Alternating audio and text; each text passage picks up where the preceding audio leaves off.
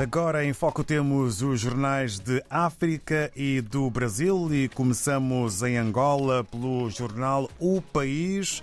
Angola identifica novas áreas de cooperação com Quênia. É um dos títulos com letras garrafais, com uh, ilustração, com a foto da cidade capital. O título em 2023: Angola espera receber 200 mil turistas. Ainda a Procuradoria-Geral da República esclarece que requereu ao Tribunal Constitucional arguição de inconstitucionalidade da Lei de Organização da Polícia Nacional e não a ação contra a Assembleia Nacional. É mais um eh, título com letras garrafais na capa do jornal angolano O País. Quanto ao Notícias em Moçambique, Moçambique quer criar Conselho de Paz, é o título com a maior dimensão na capa do Notícias de hoje, que apresenta ainda fotografia sobre a atividade agrícola. Financiamento à agricultura é ainda problemático. É um assunto que acaba no título Bancos sugerem fundo de garantias agrícolas.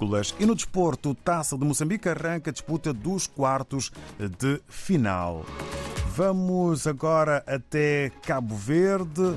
Segundo a publicação a semana, há uma reportagem. Queijo do Maio quer conquistar Cabo Verde, mesmo com o futuro incerto. E Primeiro-Ministro participa em cimeiras na Estónia sobre reforço da democracia e a governação aberta. São temas eh, e eh, títulos que eh, vão marcando a imprensa em Cabo Verde. No Brasil, a Folha de São Paulo apresenta como título maior: mais escolarizados têm queda maior de renda na década. Segundo dados do IBGE, quem estudou mais perdeu em média até 16,7% dos rendimentos e caiu na informalidade.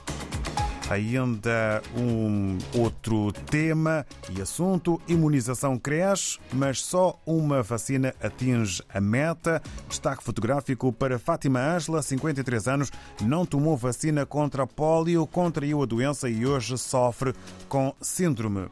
Ainda no campo da capa da Folha de São Paulo, do Folha de São Paulo, investigações da Polícia Federal aumentaram ou aumentam o mal-estar eh, com Forças Armadas. Abusos de Bolsonaro no 9 eh, do 7 podem levar a condenação.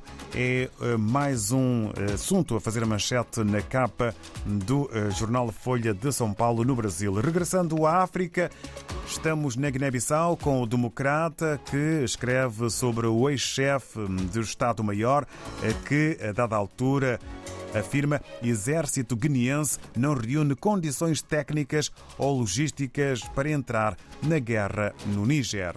E sobre a 11ª legislatura, o título é Conheça o percurso académico, profissional e político dos membros do governo de Geraldo Martins. É mais um eh, título eh, para o democrata na Guiné-Bissau no fim desta revista de imprensa internacional.